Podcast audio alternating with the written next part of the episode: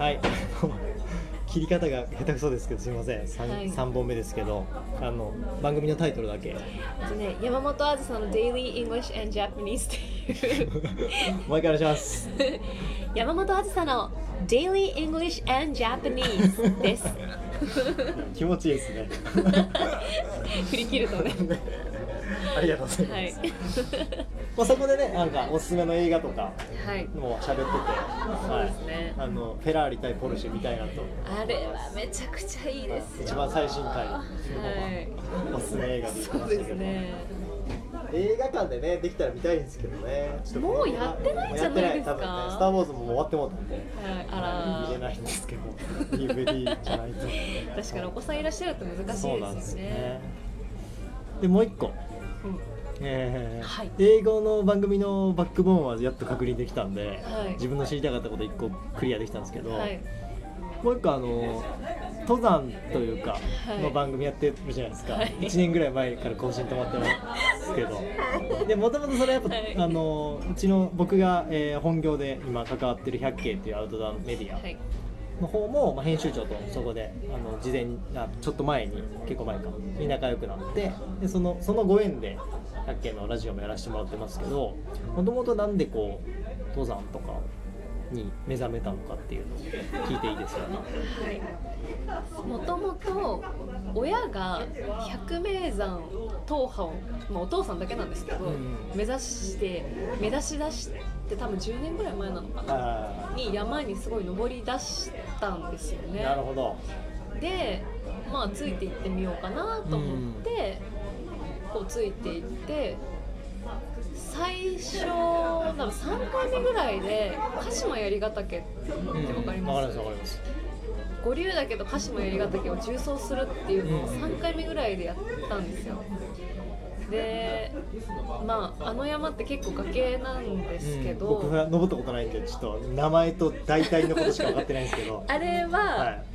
あのもしかしたらそのあまりにも初期だったから記憶が美化されてるかもしれないですけど私の中ではもう一番レベルが高難度の岩山だったんですね、でこう本当にこの手を外した瞬間に死ぬみたいな感じでで慣れてもなかったのでもう親が「ここに足を置きなさい」みたいなもう必死のサポートをされるぐらいのその時多分私23か2ぐらいだと思うんですけどでもその時にもうすごいアドレナリンが出るわけですよ。うん。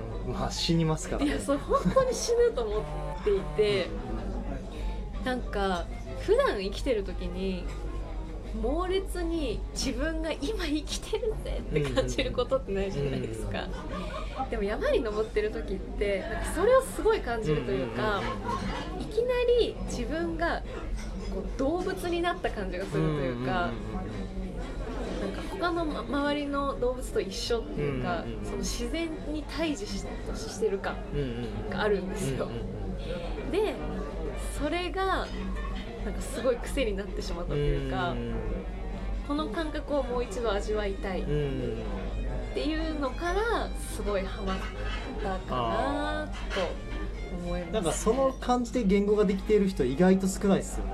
なんかそういう感覚の説明そういう感じの説明を受けたのなんか結構初めてかもしれない。あそうですか。いやなんか似たような説明はあるんですけどうんうん動物になった感じみたいなのをうん割とストレートに言ってる人は意外と聞かないような気がする。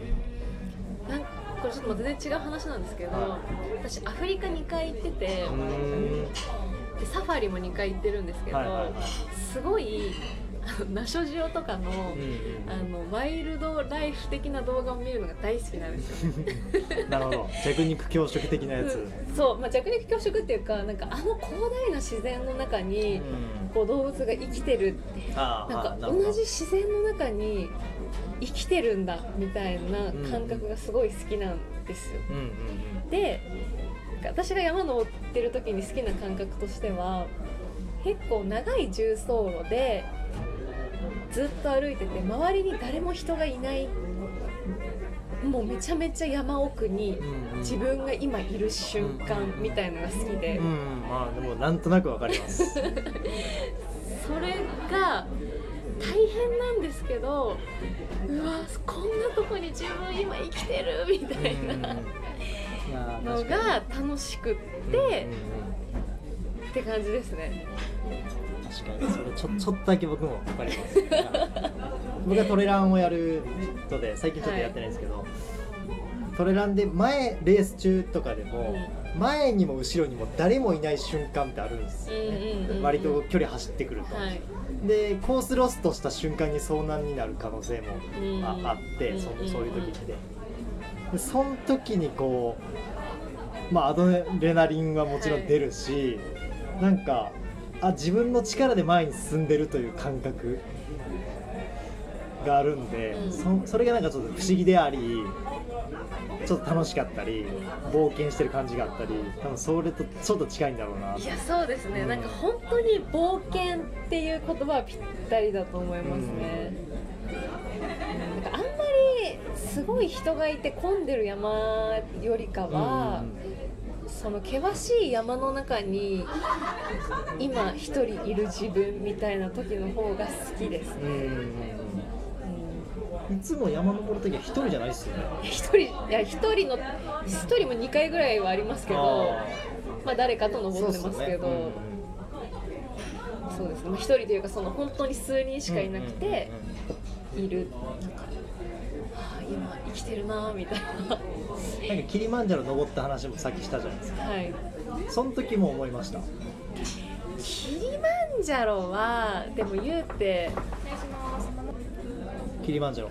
キリマンジャロはやっぱりあれ観光登山なので、はいはいはい、結構近くに人が別のパーティーがいるんですよね、うん、なのでそこまでこう対峙している感は正直ないですね。なるほどなるほどまあ、コード感みたいのは楽しいですけど。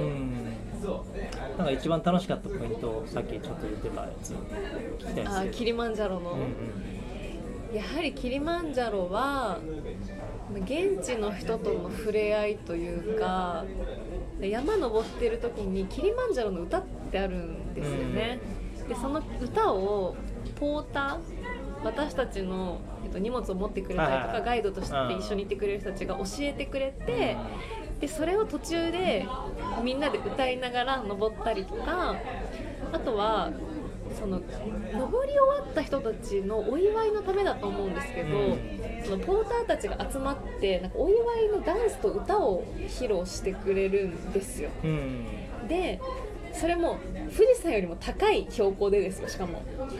でそこにこう周りの見学している人たちが参加して一緒に踊ることができるんです、なるほどそれが何て言うんですかめちゃめちゃ快感というかもう周りの目も気にせずもう踊り狂って現地の人とワイワイしてっていうのがすごい楽しいです。それなどんぐらいの時間やったんですか？ヘドヘドになったってさっき言ってた、それ、まあ、15分ぐらいかな。そんなもん。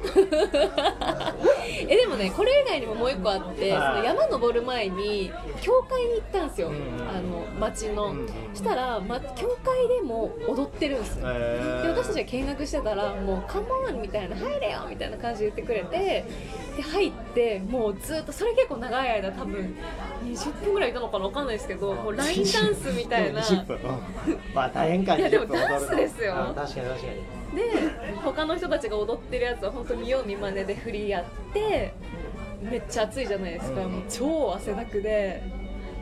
で最後みんなで「ふー!」みたいなもう一致団結。アフリカの人たちと。登ってないのに登ってないのに。